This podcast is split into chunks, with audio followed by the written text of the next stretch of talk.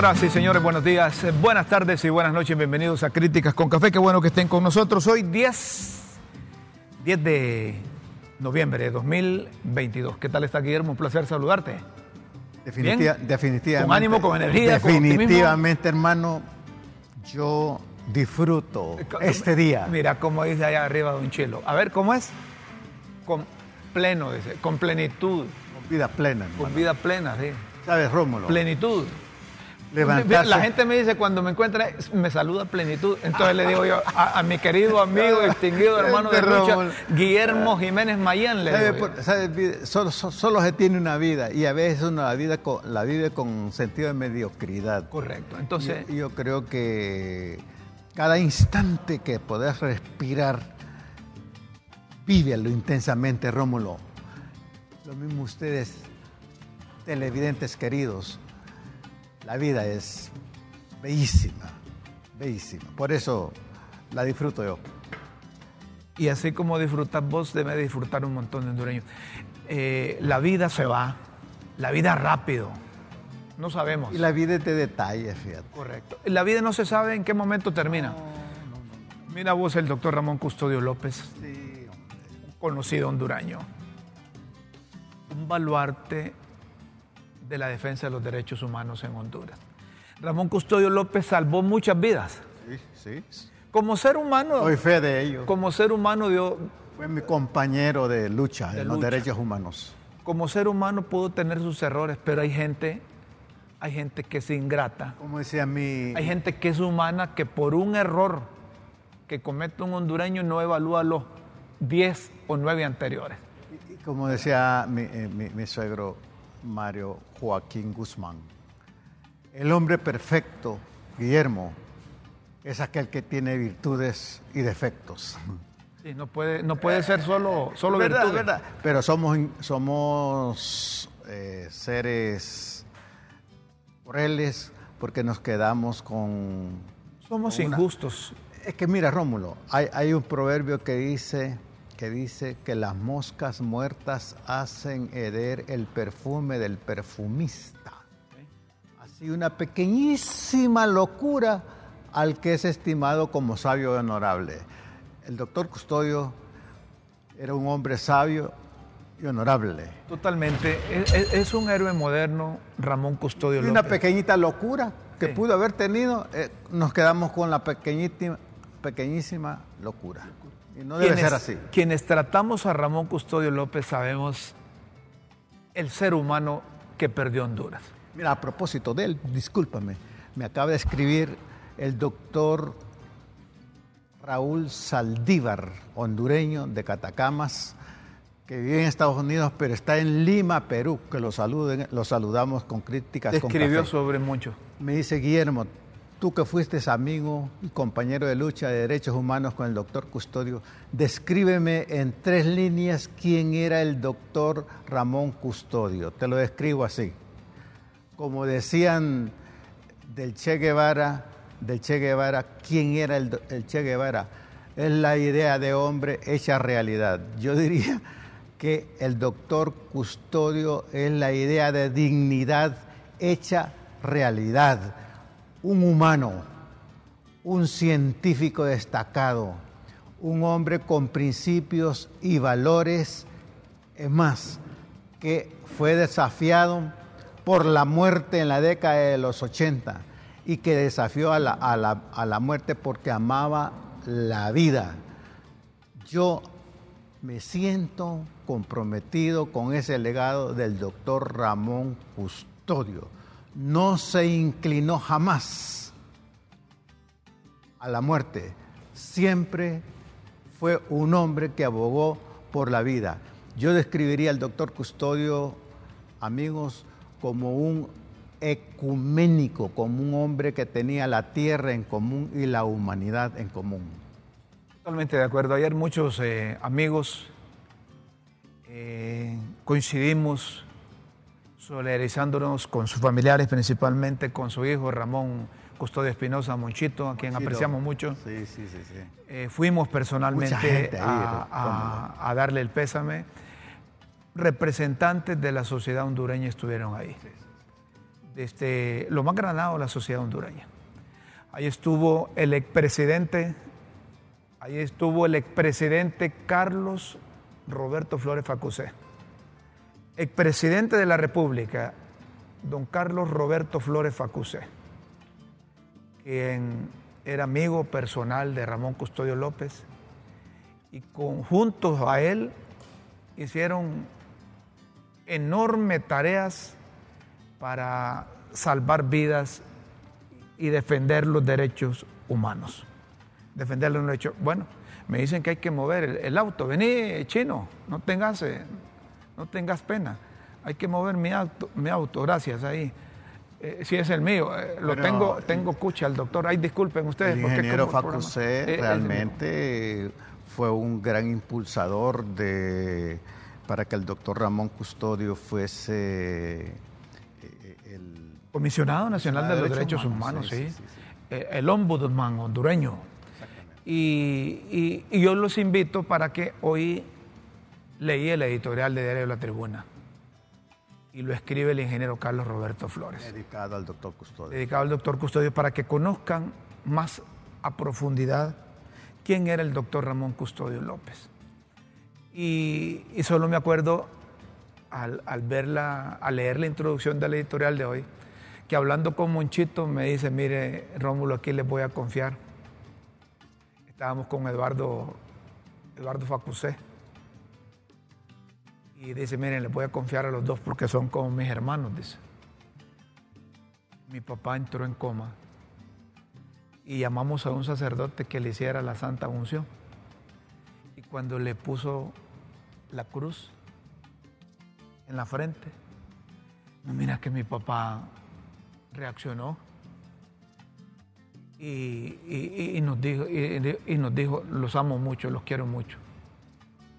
Esas fueron palabras de las últimas que dijo Ramón Custodio, que, estaba eh, en los últimos días postrado, ¿verdad?, en una clínica en la capital hondureña. Te cuento una anécdota, así rápido. Estuvimos en Ecuador en un encuentro ecuménico con el doctor Custodio sacerdotes, pastores, ideólogos, académicos, políticos, empresarios. Y me dice, Guillermo, Memo me dice, ¿cómo impera aquí el espíritu de la tolerancia y el respeto a la forma de pensar de los demás? Esto lo, esto lo necesitamos en Honduras, porque recuerda que era en la década de los, de los 80, donde imperaba el pensamiento único, el autoritarismo, que el pensar diferente ya era una amenaza. Era un delito. Y me dijo lo siguiente, mire Memo, cuando yo le pregunto, ¿y usted por qué? ¿Por qué se mete a esto de los derechos humanos? Sencillamente yo amo la vida. De nuevo, le repito, amo la vida y, si amo la vida, amo a la gente, y si amo a la gente, tengo que respetarla. Era Ramón así, era, Ramón, Ramón Abad Custodio López. Por mientras preparan lo que declaró el ingeniero Carlos Roberto Flores Facusé, presidente, expresidente constitucional de la República sobre Ramón Custodio López, les informamos que hoy será su sepelio a las 10 de la mañana, que habrá una misa de cuerpo presente en la Basílica Menor de Suyapa. Posteriormente, quizás tipo 11 de la mañana, se le dará cristiana sepultura en Jardines de Pazuyapa.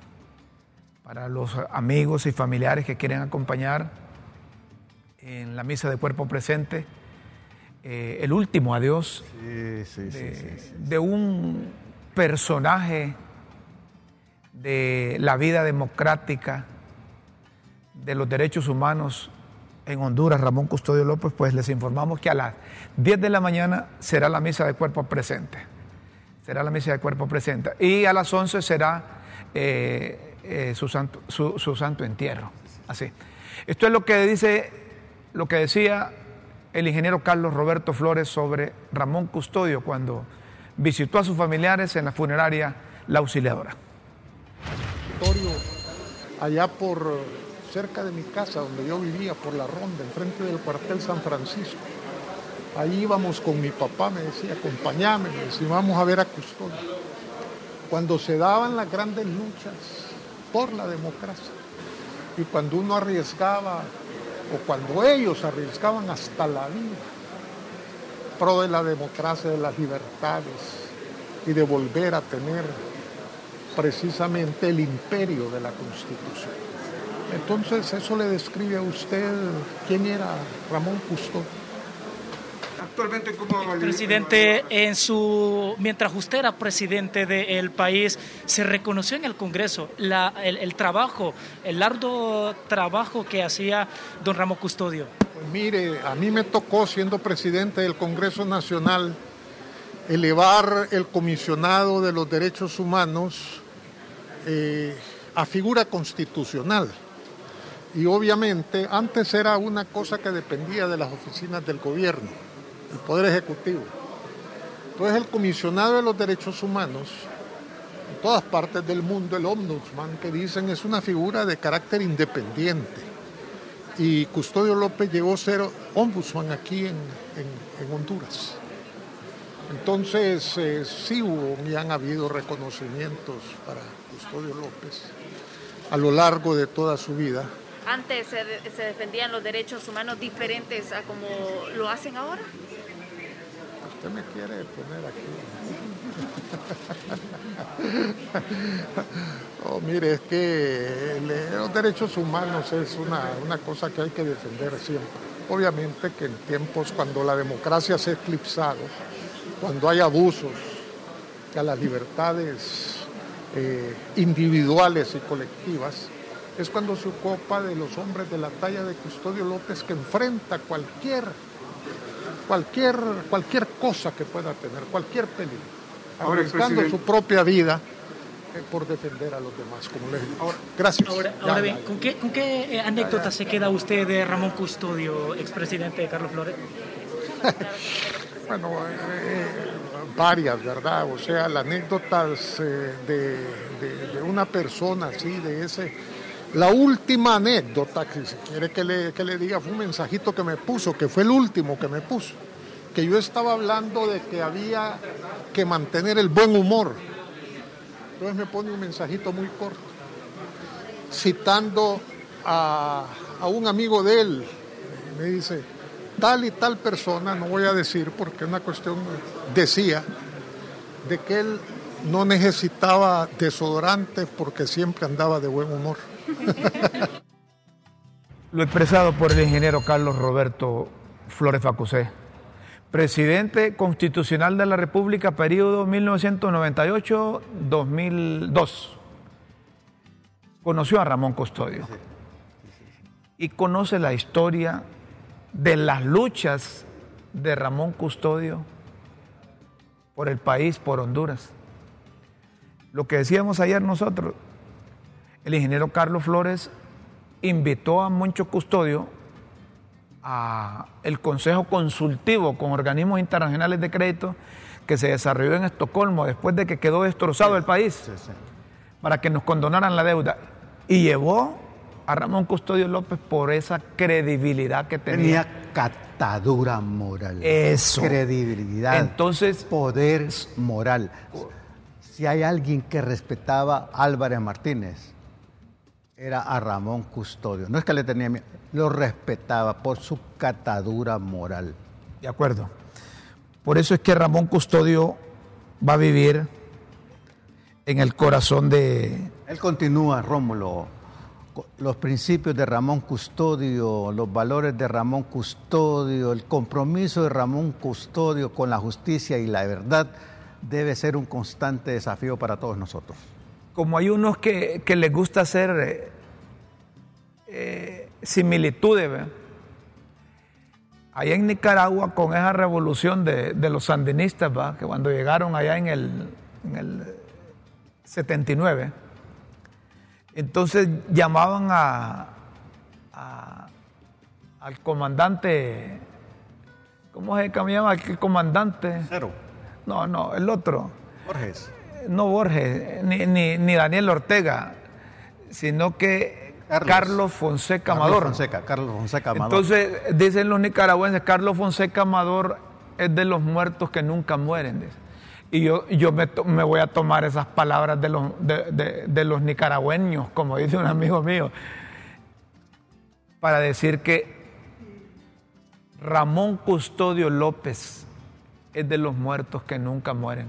Sus principios, sus valores. Vivirán. Continúan. Vivirán. Continúan, Rómulo. Correcto. Honró a Honduras y seguirá honrando a Honduras. Que en paz descanse Ramón Custodio López. Que la tierra le sea leve, doctor. Un abrazo de solidaridad para toda su familia. Principalmente al amigo diplomático de carrera Monchito. Que se la rifó con él. Ahí andaba del timbo al tambo. Eh, Rómulo, te quiere hablar mi papá. Todavía me ponía y, hablábamos. y el doctor respetaba mucho a Monchito. Sí.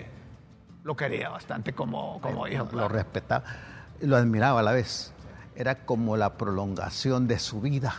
Y que lo era, ¿verdad? Ya está descansando con su esposa. ¿Verdad? Ya está descansando con su esposa. Como vos decías ayer, como deseamos que nazcan estos líderes, que en tiempos más fácil, digo yo, de defender la vida, eh, levanten esa bandera. Vamos a hacer una pausa aquí en Críticas con Café, luego vamos a volver porque nos preocupa esos lugares sin, sin, sin autoridad, sin orden, y que suenan las balas, los cruces de diferentes revólveres, de fusiles, de ametralladoras, como que están celebrando en Navidad y como que no viviéramos en Honduras. Solo me acuerda esos, como dicen los muchachos, esos tracateos como que estás allá eh, eh, eh, con los narcotraficantes de México o de Colombia pero es en Honduras. Ya vamos a volver para hablar de esto porque ¿qué están haciendo, qué están haciendo las autoridades con maras, con pandillas, con narcotráfico y crimen organizado que se han apoderado de colonias y barrios de la capital? Una brevísima pausa y luego seguimos con ustedes.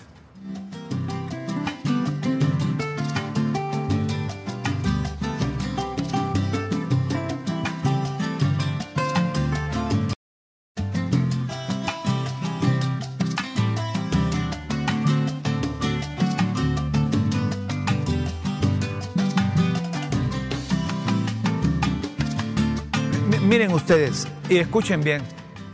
Cuando, cuando me mostraron este, este video, los de producción, yo, yo creí que estábamos eh, allá en, eh, en, Sinaloa, o en el cártel de, el cártel de Cali, o allá en, específicamente en Colombia, que, que eso es común ver y, celebrar.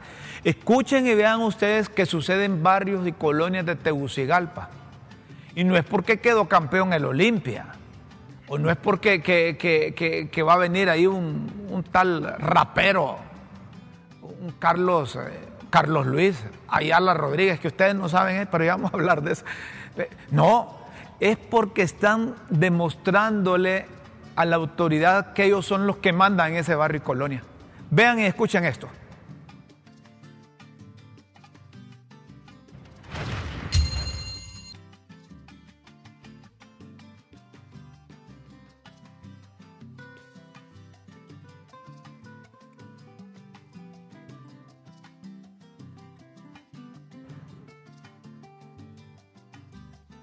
El, audio ahí, muy bien. Pero miren, ustedes quizás ahorita no están escuchando, pero se escucha un tracateo, como cuando usted compra esa, esa, esas ristras de, de, de, de, Navidad. De Navidad. ¿Cómo es que le llaman esa? Y, morteros. Se escucha que vos le pones y tac, tac, tac, tac, tac, tac, tac, bum, bum, bum, bum, bum, pac, pac, pac, pac, pac, bum, bum. Se oye ahí como que estás como que estás en una guerra. Fíjate que yo ni, ni, ni, ni en Irán, ni en Ucrania he escuchado eso, ese, intercambio o forma de demostrar su autoridad en esos barrios y colonias de la capital hondureña como, como, como eso. No, no he, no he escuchado yo. Rómulo, pero es, es preocupante porque es un desafío también y una demostración de músculo, de poder y desafío a las autoridades Y es que se les fue de las manos. ¿Y qué hace la policía, el Ministerio de Seguridad, Yo no sé si es que le tienen miedo. Yo no sé si es que las pandillas de las manos están mejor organizados que ellos. Yo no sé si es que ahí es de compadre hablado o que todavía hay miembros de la policía, de las Fuerzas Armadas, de otros sectores vinculados con ellos, porque no es posible que, que no hagan nada en esas zonas que ellos tienen tipificadas como calientes, los tienen seleccionadas como calientes. Ellos mismos dicen, mira, ¿dónde vas a un operativo? No sé, mira, no vayas. Escuchemos el audio de, de esto. Oye.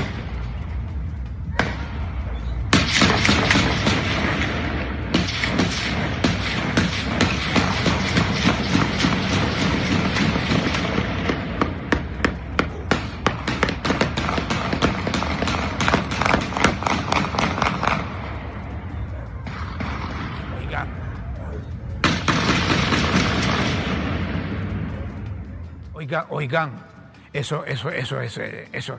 Bueno, es la gente que sabe disparos. Dice, ahí suenan eh, eh, eh acá, ahí suenan, eh, ¿cuál otro? R15, R15 también. Mira. Y yo creí que eran pistolitas de 38 o, o, 9 milímetros, pero ahí suenan cualquier tipo de arma. Es un, es un ejército paralelo, poderoso. Miren, no, no, sé, pero, la idea es que nos orientemos. Ponemos esto no para alarmar a la gente, no, no, para, no, no, no, es característica Nada es una, pequeñísima muestra. muestra.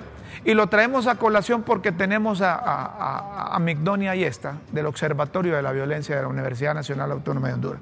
Y le hemos invitado precisamente porque, eh, ¿qué debe pasar? Debe preocuparnos esto que parece que celebran todo el año la Navidad, que no necesariamente son cohetíos o, son, o es pólvora, sino que los que conocen de armas, nosotros no sabemos nada de eso, pero los que conocen de armas dicen que son sonidos de diferente calibre ahí. ¿Qué es lo que ocurre? ¿Qué, ¿Cómo interpretar esto? Migdonia, gracias por estar aquí. Siéntase bien con nosotros, Migdonia, gracias por su tiempo. No, muchas gracias a ustedes por invitarme a compartir y a reflexionar sobre problema que nos eh, afecta a todos, que es la violencia. Y como bien lo decían, la violencia es el uso de la fuerza y del poder, de hecho o como amenaza. Y ahí vemos estas cosas que están pasando, porque el control del territorio da para peleárselo, para que eh, haya muchas eh, acciones delictivas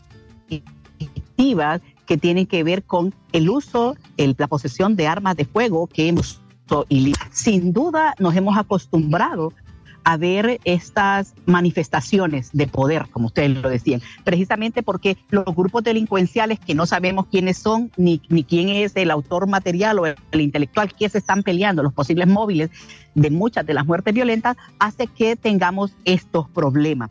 Tienen, vean ustedes qué es lo que tienen estos grupos delictivos. Tienen las armas de cualquier calibre, armas pequeñas o livianas, y muchas veces podremos pensar que tienen unas armas de alto alcance, pero también tienen la logística, tienen el recurso humano preparado porque hay sicarios especializados en esto. También tienen el dinero, porque muchas veces el dinero es producto de otro ilícito que es la extorsión que está afectando al país tienen el poder de decidir sobre la vida y la muerte de una persona.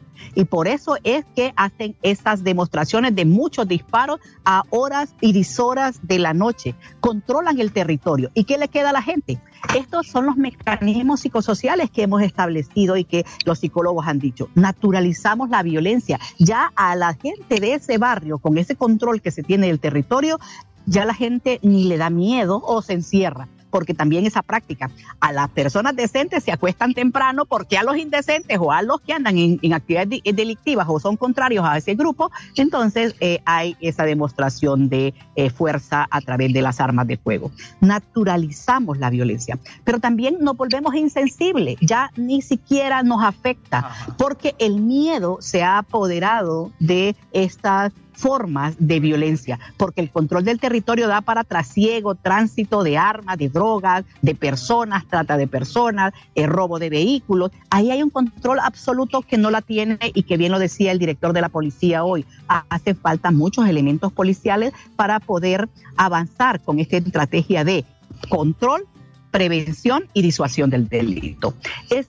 se vuelve un problema porque hay, estamos viendo lo que básicamente se vuelve una práctica ya en los barrios que necesitamos eh, reflexionar sobre qué es y qué estilo de convivencia estamos generando cuando no es la autoridad competente como la Policía Nacional, las fiscalías, los juzgados, los que ejercen la justicia, sino estos grupos paralelos o el crimen organizado, básicamente porque son más de tres personas que se han organizado por cierto tiempo a desarrollar ciertos delitos. Y eso hace que eh, tengamos que repensar eh, la cultura ciudadana, las manifestaciones de las normas de convivencia que tenemos en los barrios y las colonias, precisamente porque tenemos que enseñar el tema de la prevención, porque a tal cantidad de ráfagas o de em, disparos, eh, ¿quién se atreve a cruzar por ahí? Ni siquiera es recomendable para la autoridad competente porque la acción debe hacerse desde la prevención y el control. Por eso es que es importante saber quiénes tienen las armas.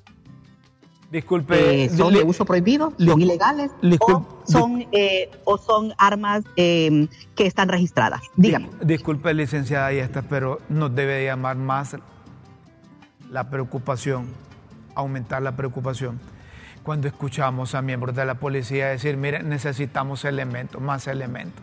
Mire qué respuesta más sencilla, ¿verdad? ¿Y cuánto es el presupuesto que se le asigna a la Policía Nacional? y, cuando, y cuando vemos miembros de la policía ayudando a la gente impotente de colonias a sacar sus cositas. A sacar sus cosas más bien, porque eh, en vez de, combatir la causa, ellos como policía preventiva ayudan a la gente a sacar sus cachivaches de las zonas porque están siendo perseguidos. Ese es un sentido de impotencia de la parte de la policía. Y, ya se imagina usted. hay, eh, eh, dos cosas importantes. Ya se imagina, perdón, el impacto psicológico que tienen los vecinos de esos barrios y de, las colonias, saber que ahí no manda el alcalde, que no manda la presidenta, que no manda la policía, que no manda las Fuerzas Armadas, que no mandan los cuerpos de investigación, sino que mandan los señores de las armas ahí y que les dicen, miren, les vamos a dar entrar hasta las 7 de la noche. El que venga después tiene problemas. O, les establece eh, como que estuvieran en un enclave ahí. Eso, eso es. Sí, pareciera. Mire, el, el, problema, el problema que tenemos ahí es que por muchos años hemos dejado crecer fenómenos como la criminalidad organizada. Y como ya decía, tienen toda la logística, el recurso humano, tienen el dinero, tienen las armas para desarrollar eh, toda su actividad criminal en estos barrios y, colonias. Y sobre todo hacen lo que corresponde, porque ¿a quién enfrentan? Enfrentan a sus contrarios, pero también a la autoridad, a la policía. Y bien lo ha dicho la Policía Nacional a través de su director, que hacen falta elementos policiales, porque si es tres, tres policías por cada mil habitantes, aquí solo hay 17 mil policías para todos los 9 millones de habitantes. Es decir, hace falta la logística, hace falta también más recurso humano y mayor preparación y mayor gestión de resultados. Pero también hace falta el trabajo de las alcaldías municipales para eh, generar convivencia y sentido de pertenencia o cultura ciudadana en muchos barrios y colonias que pertenecen a una égida municipal y la organización comunitaria. Hay, hay problemas en las comunidades porque ni siquiera son capaces de organizarse. Y, y sobre todo, que eso le corresponde también a la autoridad, esa cercanía de la policía con la comunidad que genere ese sentido de pertenencia o cultura ciudadana, respeto a las normas de comportamiento los, eh, enseñar valores, actitudes que sean compartidas por todos los habitantes para que puedan trabajar el tema de la prevención de la violencia. Por eso es que una de nuestras exigencias es una policía más cercana a la ciudadanía. No es cambiando policías y cambiando militares el que, el que, el que vamos a resolver el problema, es que den los resultados que se espera. Porque si en Honduras hay más de 35 mil denuncias de delitos contra la vida y delitos contra la propiedad que llegan a la DPI, ¿cuántos son los de la DPI? ¿Serán 2.000? ¿Cuántas les tocan a cada uno investigar? Ahí está el problema. Por eso es que es importante el recurso humano capacitado en las diferentes áreas. Hoy decían que solo hay 1.700 policías de tránsito para todo el país. Entonces, ¿cuántos nos tocan a cada municipio, a cada colonia o a cada zona? Entonces ahí es donde también está un, verdadero problema. Por eso es que eh, hacer el análisis en la justa dimensión y saber que como ciudadanía nosotros no hemos desarrollado acciones que tengan que ver con mejorar la convivencia, la relación, los mecanismos alternativos de la resolución de conflictos, es parte de esos problemas que tenemos. Por eso es que es importante un trabajo conjunto en policía, pero también la institucionalidad tiene que hacer lo que corresponde para poder trabajar eh, en esa corresponsabilidad que es necesaria. Usted habla de cantidad de policía finalmente. Sabemos que está ocupada, que hizo un tiempo para atender a críticas con café y se le agradece. Pero ¿qué cantidad tienen ustedes estimados de maras y pandillas o de armas que no están en poder de nuestras autoridades? ¿Cuál es la diferencia de población o de integrantes de maras, pandillas y el número de policías que tenemos? Fíjese que hay muchos estudios que han establecido que hay entre 6.700, que eso no, ya, ya sobrepasó porque es un estudio muy viejo, pero otros han establecido que hay más de 40.000 eh, miembros de estructuras criminales de maras y pandillas en, en el país. Obviamente, cuando se ha ampliado, están ampliando territorios y más control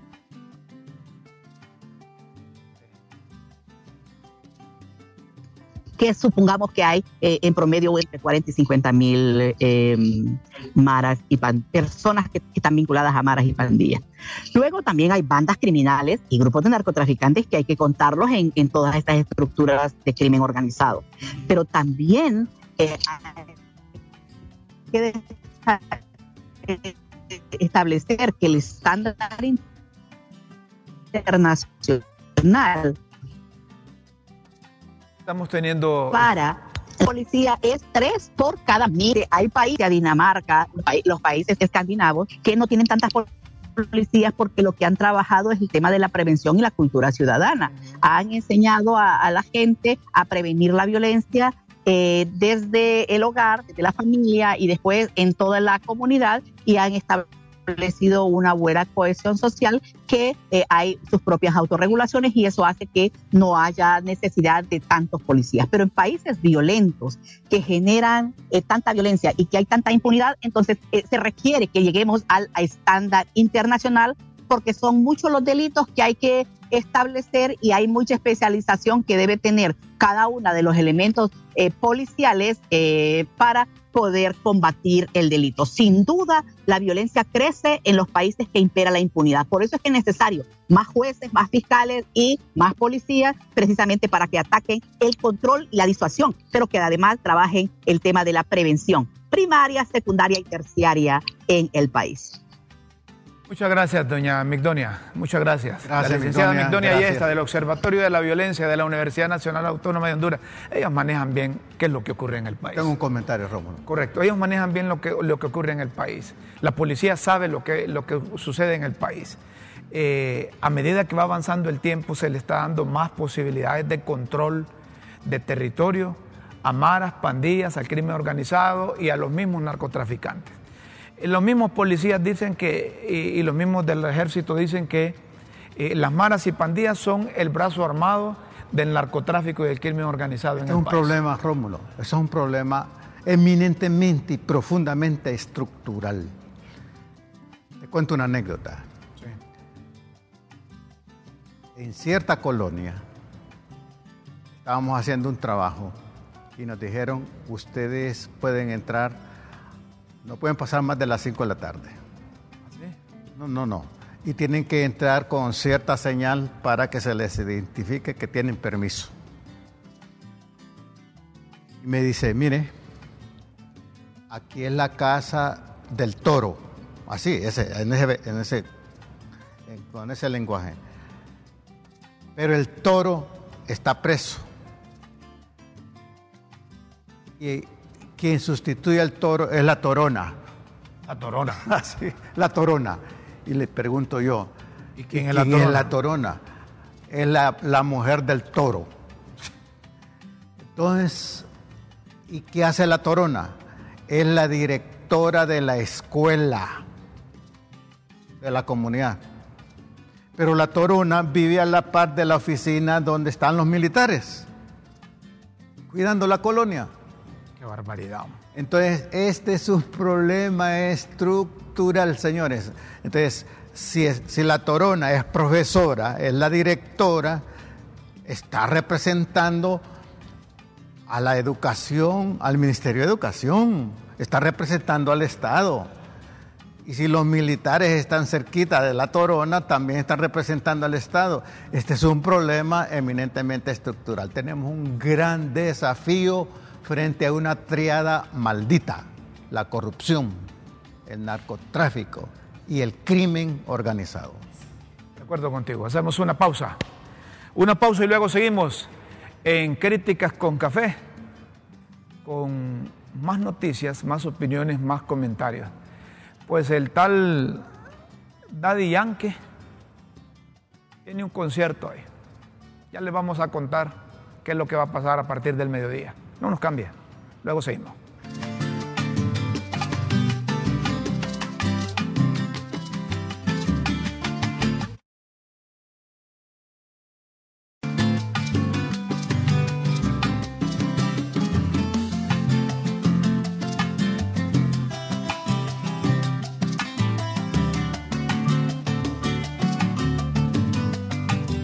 Si yo les digo Ramón, si yo les digo a ustedes Ramón Luis Ayala Rodríguez, es un nombre. Así como dice Doña Chila, sepa quién es, dice. Si les digo Ramón Luis Ayala Rodríguez, ¿verdad? Pero si les digo Daddy Yankee, ahí se entiende. Es que es el nombre artístico, es Daddy Yankee. Pero Ramón Luis Ayala Es el- Rodríguez es el nombre de pila. De un puertorriqueño, un, un- un rapero, un reggaetonero, que le gusta a los chavos, ¿va? Eh, mire, bailando ah, que, antes que del le gusta a los chavos. Hay unas canciones que son pegajosas y cuando, cuando allá me pusieron, lo que pasa es que nosotros somos respetuosos y no tenemos derecho. Y no tenemos derecho de transmisión de música, entonces no la ponemos. No la ponemos, no tenemos, nosotros somos respetuosos aquí. Entonces, si, yo pongo la gasolina que le gusta a Doña Chila, a Don Chilo, a Luis, al Chino, a todos estos les gusta. Entonces, po- podemos tener, como dicen los muchachos, clavos en la transmisión de Facebook. Pero el tal Daddy Yankee viene hoy, tiene un concierto ahí. Está bien que a la juventud le gusta el reggaetón, que le guste. Yo, a mí yo no le entiendo esa papada, no sé. Ah, qué. no te agarro. Ah, ¿Vos me has visto algún paso de yo, reggaetonero? yo hoy te vi, no, no, no te agarro. ¿Cómo le hacía? A ver. No, no, no, no, ¿verdad? a ver cómo le decía. Pero mire, al que le gusta la música esa, que disfrute. Pero no pueden estar intranquilizando a los demás, hombre. La alcaldía municipal del Distrito Central, a partir de las 12 de hoy, tiene cerrado toda la zona ahí del, de- de- del- del periférico, de ahí de la zona del- de la periferia del Estadio Nacional. Porque hay un concierto desde las 12 del mediodía. Oíme,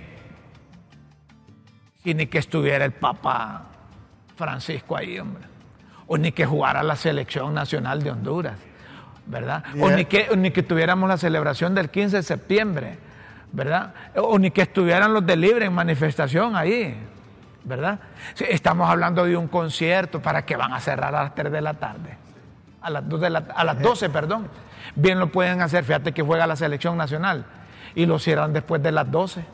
Em, Es mucha desconsideración a la ciudadanía. Y no solo eso, sino que ven cómo están las calles de Tegucigalpa. Sí, Pues sí. Mira, hay uno, están bachando. ¿ah? Sí. Muy bien para el alcalde que está repellando ahí las cosas, le está poniendo eh, eh, eh, eh, el gordito de buena, buena Está salud. respondiendo, está respondiendo. Está respondiendo el gordito. Sí, sí. Tal vez el gordito baja su libra si va ahí de edad de Yankee. Pero mire, eso es una grosería que hacen. Yo que paso ahí todos los días por el, por, por- por el estadio, ahora voy a tener que dar una vuelta. No, es- Voy a tener que dar una vuelta enorme. Eh, bloqueadas las calles de ahí. va- Así es que si Va a usted, ser un caos. si usted tiene algún mandado programado que hacer No, no se asome en- por ahí. de las 12 No en adelante, no se mueva ahí, no, circule ahí por el estadio. Tan cara que está la gasolina, Rómulo. Y... Fíjate que la, a la gasolina, el diésel también, si ahora el diésel está más caro que la gasolina. Entonces la canción de la gasolina del tal Daddy Yankee, ¿cómo es que dice eh, eh, Chilo? Anthony, ¿cómo es que dice? Esa canción de la gasolina. Ah, que a ella le gusta la gasolina. No, hombre. eh, que a doña Sheila le gusta la gasolina, dicen allá. Esa cosa no. Ahí está cara la gasolina, así que como suena la canción, está cara la gasolina, no lleguen al estadio hoy, porque van a perder el tiempo cara a la gastar gasolina? gasolina, porque está cara la gasolina. Eh, de- eh, eh, sentido común. Si ese hombre tiene garantizado el lleno en el estadio, porque la gente le gusta ir a esas cosas, entonces denle también A nosotros, tranquilidad. a nosotros los hipotes no- nos gusta. No nos gusta. No, nos gusta. ¿A vos te gusta? A nosotros los hipotes nos gusta. A mí cuando traigan a, A los a- viejitos como vos no. cuando traigan a Pablo Milanés, cuando traigan a Silvio Rodríguez en un concierto, que el gobierno lo auspicie, lo programe y que sea gratis la entrada, a mí inviten, hombre. O sea, Mirá, le estoy dando sugerencias a la, a la presidenta de la República. En vez de, de que traigan a- a- a- y que la gente se quede sin comer por ir a ver al tal Daddy Yankee, Pero traigan to- esa música. Sé de- tolerante con la juventud, hombre. Si a la juventud le gusta, ¿cuál es el problema? Se trata de orientar, hombre, por eso es que andamos perdidos, por eso es que nosotros tenemos más del 70% de pobreza en el país, porque es mucha gasolina, hombre. ¿Entendés? Ay, entonces, ¿para qué pasaste vos tu juventud, Ah. tu adolescencia, tu orientación, tu formación? Sin Para estas alturas venirle a decir a los hipotes que andan bien. Sin gasolina. La pasé. No, no, no podemos, no podemos así. A mí me molesta cuando no son consecuentes con los que trabajamos. Porque, por- porque eso es no ser, porque eso es no ser consecuente con los que usan las calles.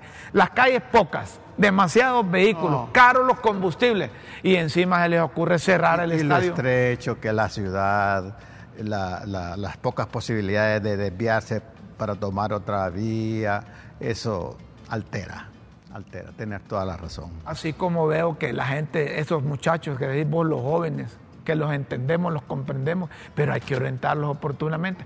¿Qué te deja un- una música de ese? El reggaetón, ¿qué te deja?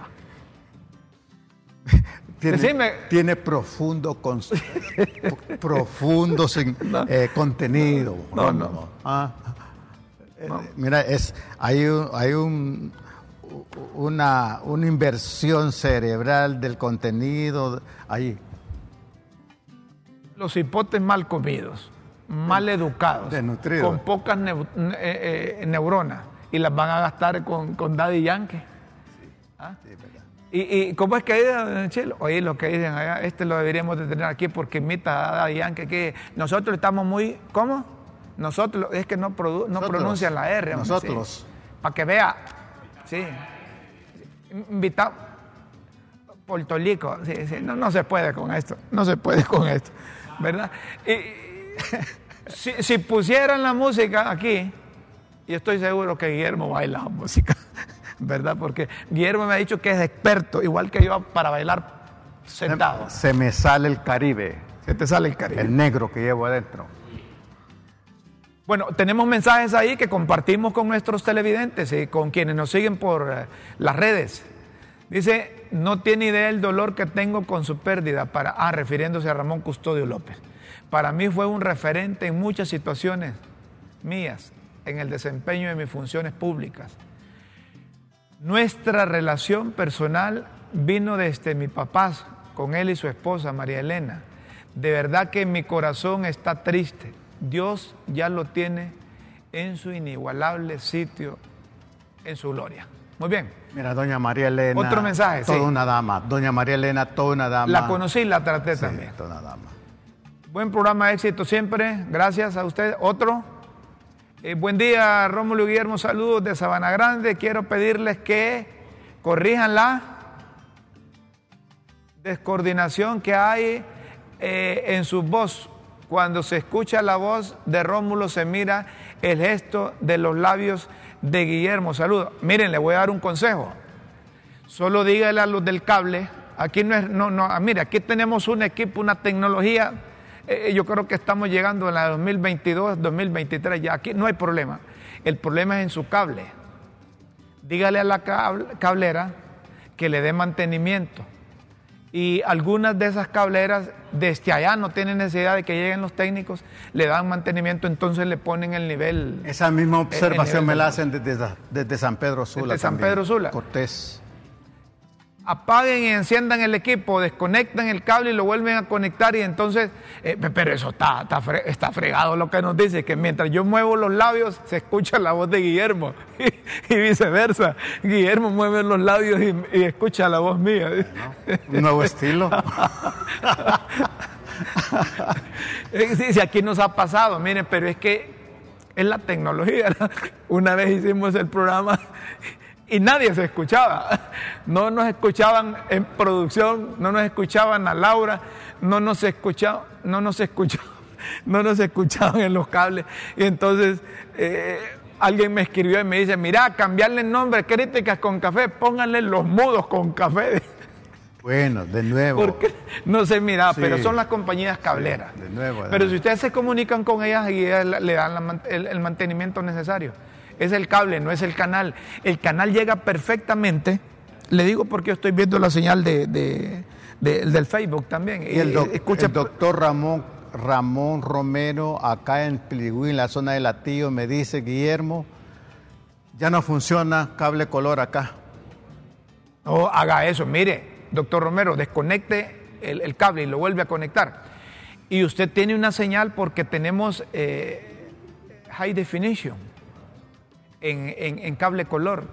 Ahí la puede perfectamente. Si le sale una diferencia, solo desconéctelo o llame a, su, a, la compañía de cable y les dice, mire, yo estoy pasando esto y ellos le dan mantenimiento desde allá, hoy mandan los técnicos. Pero no es problema de origen, es lo que les queremos decir. Por supuesto, pero... No es problema de origen, pero, es válido. Gracias, y, mi hermano Rubén Jiménez en San Pedro Sula me dice lo mismo pero estas orientaciones que tú estás dando, y muchas gracias por estas observaciones, la verdad, la verdad. A propósito, a propósito del norte del país, los maquiladores entregan a Copeco insumos valorados en un millón de lempiras.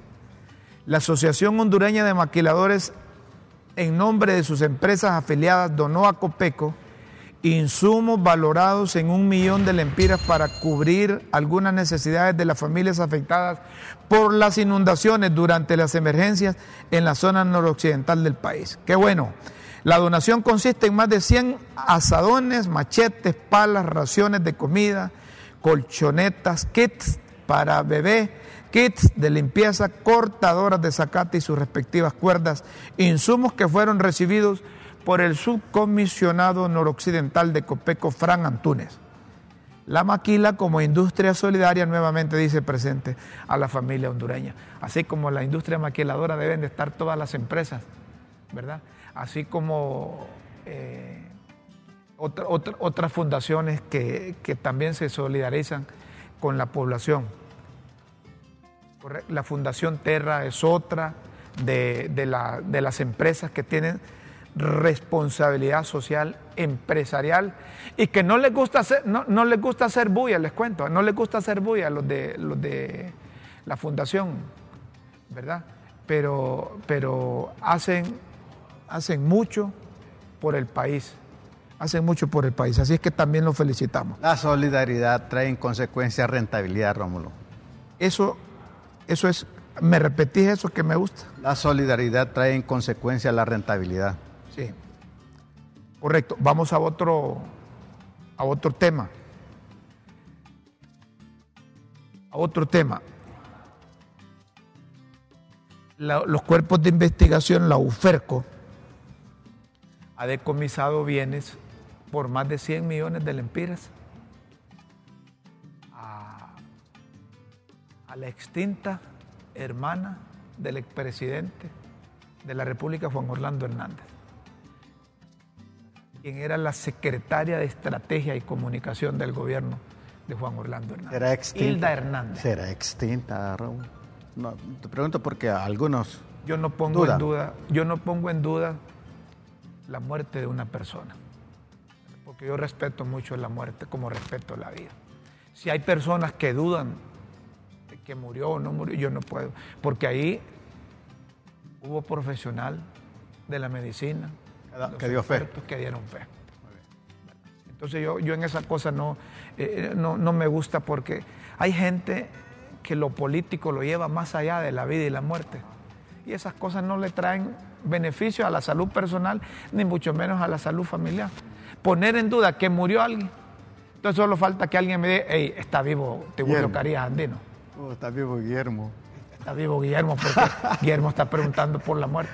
Pero miren, eh, la UFERCO está haciendo su trabajo. Está bien. Pero viene la pregunta. En vez, del- en vez de si está muerta, yo pregunto, ¿y tantos años? ¿Por qué, ta- por qué- por qué hasta ahora? ¿Verdad que te la haces también? Claro, Te- claro. ¿por qué hasta ahora? Claro. ¿Verdad? claro. Y, la, y la gente se lo hace, esa pregunta se la hace Porque también. hasta ahora. Pero si se van a recuperar dineros, ¿verdad? Que esos recursos sirvan también para, para el país, para el resto, no solo que para la haya, seguridad. que haya transparencia, transparencia y honestidad al recoger el dinero y administrar ese dinero. ¿Verdad? Así como hubiésemos exigido transparencia en la obtención de ello, exigimos que haya transparencia y honestidad en la administración de esos dineros. Y lo que debe hacer, hombre, por, por mientras los vencen en juicio, es que asuman el control de eso.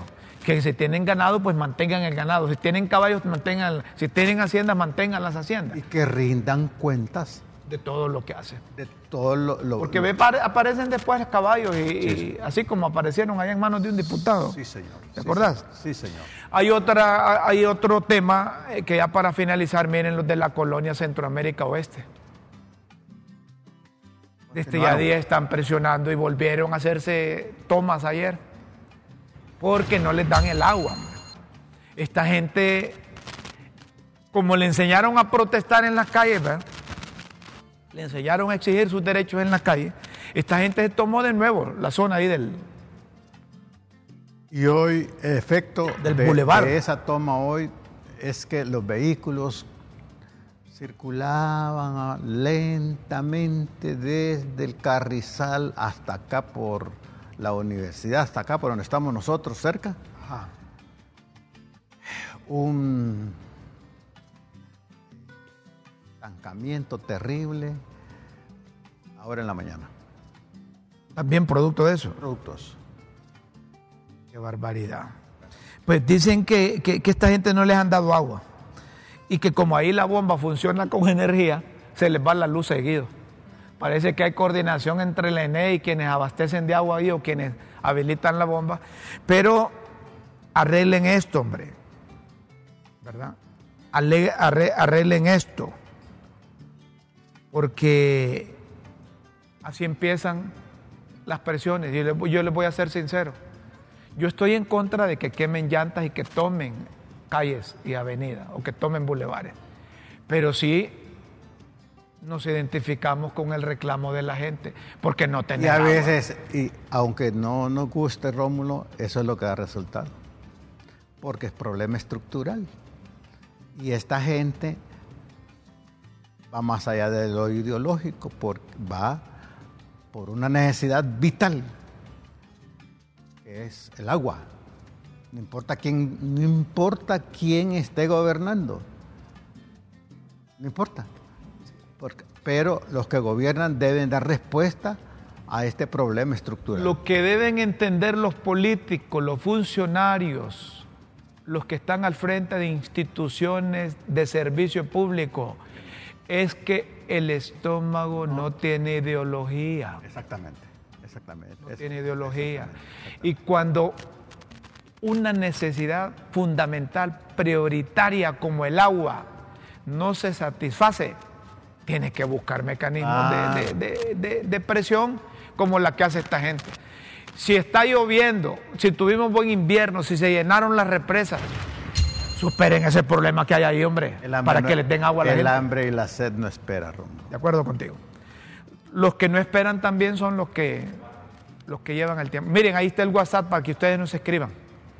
Para que ustedes nos escriban y nos pueden escribir a cualquier hora, las 24, 24-7, y nosotros aquí en Críticas con Café se lo leemos. ¿Verdad?